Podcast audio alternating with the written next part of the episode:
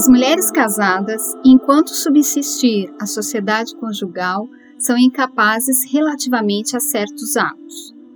Mais de um século após o início de sua vigência e 60 anos após sua revogação, o artigo 6 do Código Civil de 1916 ainda ressoa na sociedade brasileira.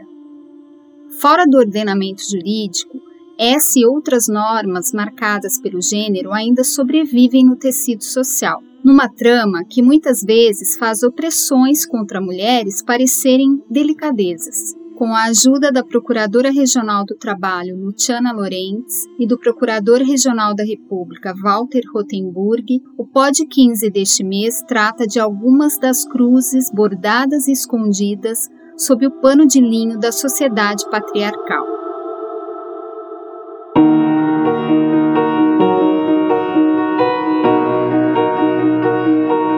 Eu sou Célia Diniz e, em parceria com a Patrícia Mondaini, falamos nesta edição sobre a importância dos feminismos e da luta por equidade de gênero. Este é o Pod 15, podcast sobre direitos fundamentais da Escola Judicial e da Comunicação Social do TRT 15.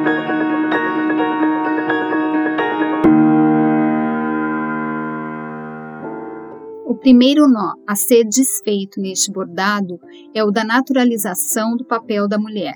Projetado para fora do corpo, o sexo masculino foi visto durante muito tempo, e ainda há quem assim o veja, como uma comprovação biológica de que o lugar do homem era na rua, ocupando os espaços públicos. Com a genitália voltada para dentro, seguindo os supostos desígnios da natureza, a nós, mulheres, caberia apenas o lar, a beleza e o recato. Gênero é um papel historicamente criado para a mulher pela sociedade patriarcal, em que ela naturalmente foi feita para cuidar da casa, dos filhos, e se agora ela sai para trabalhar, ela vai ter que acumular essas duas. Sexo é genitália, é pênis, vagina e ovário. Gênero são esses papéis forjados historicamente e que têm que ser modificados também historicamente, entendeu? Abafaram nossa voz, mas se esqueceram de que não estamos sós. Emílio, obra publicada por Rousseau em 1762, ao propor um passo a passo para a formação de um jovem, ajudou a construir esse papel atribuído à mulher, a que faz referência a procuradora do trabalho Luciana. Se o filósofo considerado um dos pilares das democracias modernas apresenta nesse tratado pedagógico a noção fundamental de infância que conhecemos até hoje, ele também arrochou nas páginas de Emílio o nó sobre o suposto lugar da mulher na sociedade patriarcal moderna.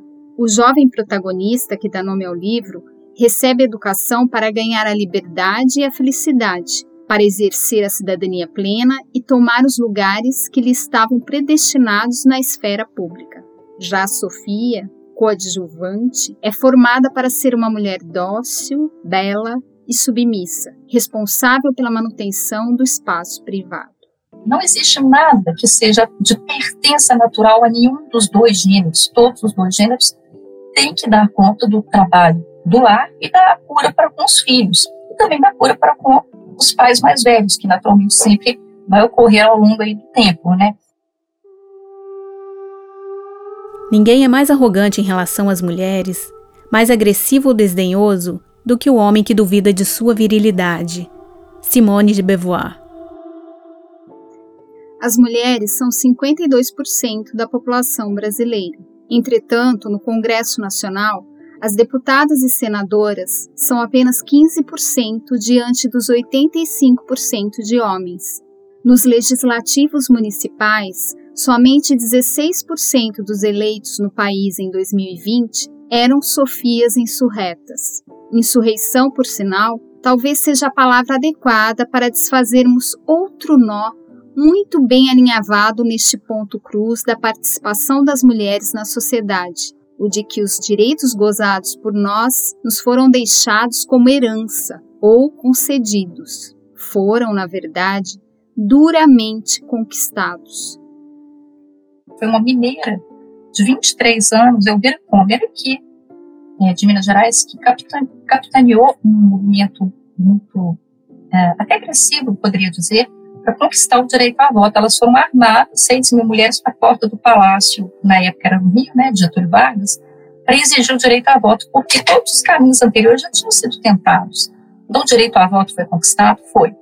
Mais ou menos, porque as mulheres ainda têm menos de 20% de representação no legislativo. Então, o direito de votar, sim, mas ser votado ainda está longe de.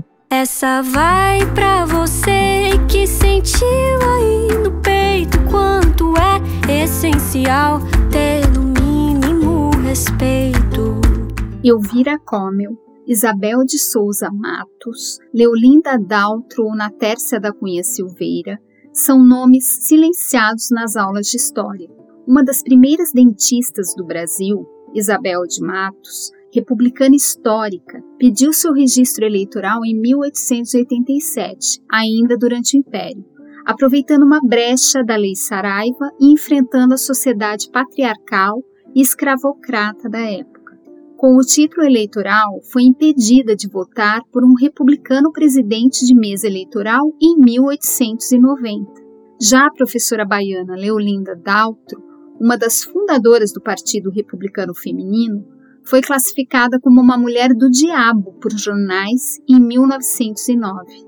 Diabólica era o adjetivo dado pela sociedade da época para uma mulher desquitada, ativa politicamente, que circulava por ambientes masculinos lutando pelo direito ao voto e pela educação para as mulheres. O nome das sufragistas com mais ressonância nos bancos escolares talvez seja o de Berta Lutz, que foi muito mais do que a filha do Adolfo Lutz, como é muitas vezes citado. Berta foi a segunda mulher a ocupar uma cadeira no parlamento brasileiro, figura histórica do feminismo nacional, responsável pela criação, em 1919, da Liga para a Emancipação Intelectual da Mulher e pela organização do primeiro Congresso Feminista do Brasil, em 1922. Triste, louco, será qualificada ela quem recusar. Por muito tempo na história, Anônimo foi uma mulher. Virginia Woolf. Os direitos, eles, os diversos direitos plotados na realidade, eles têm velocidades diferentes, eles suscitam sensibilidades diferentes, né? Então, a gente vê assim, talvez no domínio trabalhista, em estrito senso, uma conquista que já não é de hoje. No campo das relações familiares, uma, uma, uma conquista paulatina, que ainda tem um longo caminho pela frente, mas que não é de hoje. Já no campo mais repressivo do direito penal, por exemplo, a gente já vê algumas conquistas mais recentes, do tipo feminicídio, não é? no campo eleitoral, a gente está fazendo experimentos muito interessantes, muito avançados, isso é uma coisa muito atual, né, de, de exigir dos partidos políticos que tenham candidaturas consistentes, com é, atribuição de verba e de tempo de campanha. Quem dera pudesse todo homem compreender, ó oh mãe, quem dera como destaca o Procurador da República, Walter Rotenburg, a afirmação dos direitos das mulheres é cheia de subidas e descidas, idas e vindas numa luta paulatina e constante. O direito ao voto feminino foi conquistado no Brasil apenas em 1932, embora ainda hoje lutemos para ser votadas. O Código Civil de 1916, citado no começo do podcast, além de tratar as casadas como relativamente incapazes, possuía outras previsões legais para cercear as mulheres. Havia, por exemplo, a obrigação de pedir autorização do marido para trabalhar, para receber heranças ou para juizar uma ação. Havia também o fatídico artigo 320, que assegurava pensão somente às mulheres pobres e inocentes nos disquites judiciais. Como você pode imaginar, não se tratava de inocência ou culpa no sentido jurídico do termo.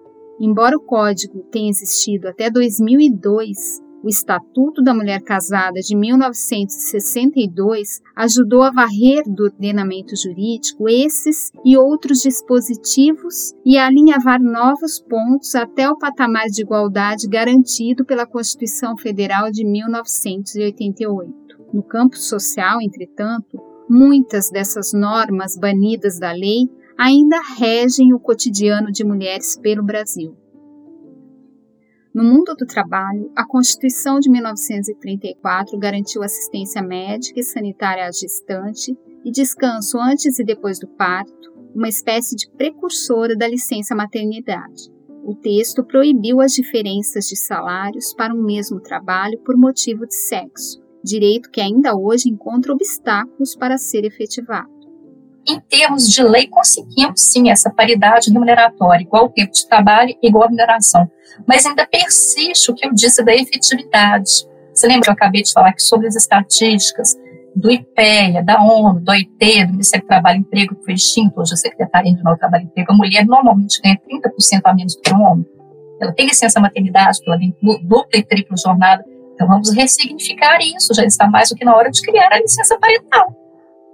A igualdade de renda entre mulheres e homens é um dos indicadores do Relatório de Desenvolvimento Humano do Programa das Nações Unidas para o Desenvolvimento. Os dados mais recentes de 2020 indicavam que 72% dos homens brasileiros têm renda maior que as mulheres. O Brasil ocupava a 95ª posição em um ranking de 162 países, com a Suíça classificada como o país mais equilibrado em questões de gênero e o Iêmen como mais desigual. E é justamente a maternidade que aparece em muitas pesquisas como um dos motivos para a discriminação sofrida por mulheres no mercado de trabalho.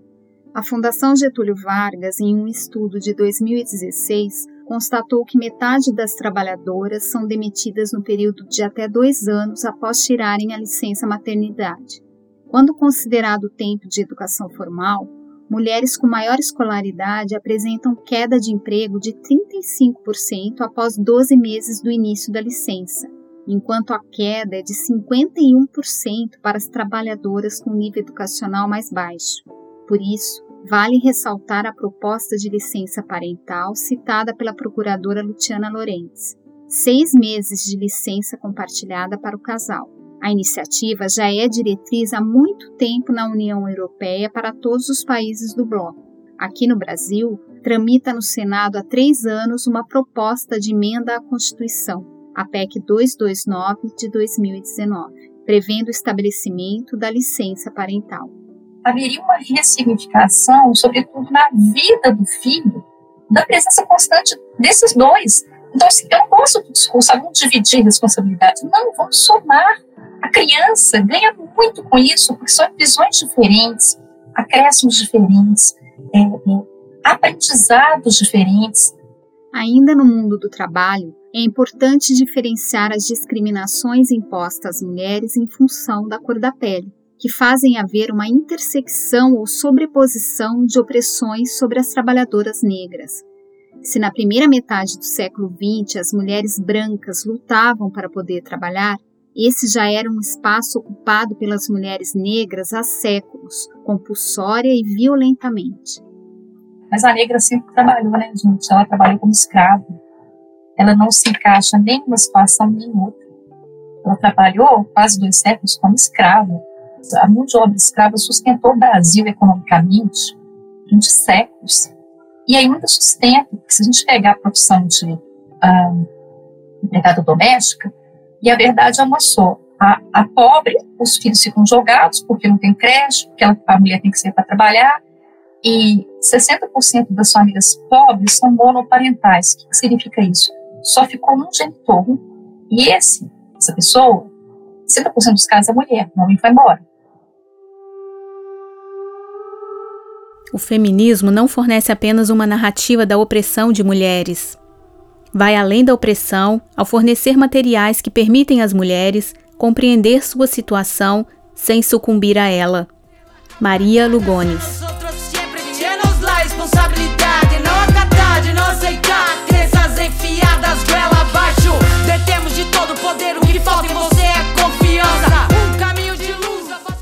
Um avanço para a esfera criminal faz com que os pontos tecidos pela desigualdade de gênero sejam ainda mais visíveis. Segundo pesquisa do Datafolha, 503 mulheres são vítimas de violência a cada hora no Brasil. 22% das brasileiras já sofreram agressão verbal, 10% sofreram ameaça de violência física e 8% foram vítimas de agressão sexual. Mesmo com avanços recentes, como a Lei Maria da Penha de 2006, a Lei do Feminicídio de 2015 ou a Lei Lola de 2018, que atribui à Polícia Federal a responsabilidade pela investigação de crimes de ódio pela internet contra mulheres, muito ainda precisa ser feito por mulheres e por homens. Feminista uma pessoa que acredita na igualdade política, social e econômica dos sexos. Shimamanda Adichie. Mas se a desigualdade de gênero é uma chaga que atinge toda a sociedade, tendo a igualdade e o empoderamento de mulheres e meninas se transformado em objetivo de desenvolvimento sustentável da ONU, qual deve ser o papel dos homens nessa transformação? Ah, acho que o papel do homem hoje é participar ativamente da reconfiguração do seu status. Né? A reconfiguração do status das mulheres é um trabalho para o qual toda a sociedade pode contribuir, mas as protagonistas lá são elas. Agora, né, se desintoxicar da masculinidade, é, rever o seu papel nessas relações e, e, e compreender quem é o seu interlocutor, eventualmente o seu interlocutor mulher, esse papel de reconfiguração é o mais crítico, pelo menos para gerações como as, as minhas, né? É o papel mais crítico, eu acho que se espera muito dos homens aqui, eles têm o protagonismo. Para a ONU, organização da qual o Brasil é membro fundador, a redução da desigualdade de gênero é função de todos, independente de sexo. Entre os objetivos a serem perseguidos por homens e mulheres para uma vida melhor estão, por exemplo, acabar com todas as formas de discriminação contra as mulheres e meninas, eliminar as violências contra mulheres, reconhecer e valorizar o trabalho doméstico não remunerado, garantir a participação plena das mulheres e a igualdade de oportunidades nos cargos de liderança, entre outros. Objetivos esses que, repito, devem ser buscados por mulheres e homens todos os países que têm um alto grau de desenvolvimento têm um alto grau de simetria de gênero. Então, repito, isso não é um problema da mulher. Isso é um problema da sociedade como um todo. Eu não terei minha vida reduzida. Eu não vou me curvar ao capricho ou à ignorância de outra pessoa. Bell Hooks. Que no lugar do ponto cruz bordado em bastidor com pano de linho patriarcal, possamos tecer com agulha de mão alinhavada por homens e mulheres, uma linda renda renascença rumo à equidade de gênero. Essa dor secular em algum momento há de curar. Diga sim para o fim de uma era irracional patriarcal.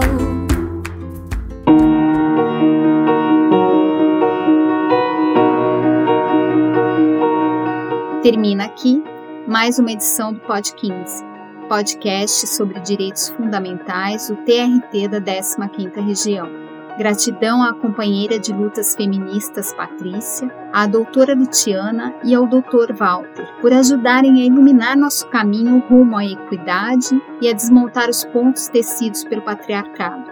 Gratidão, sobretudo, a você pela audiência. E se chegou até aqui, aproveite para compartilhar nosso podcast com os amigos e com a família.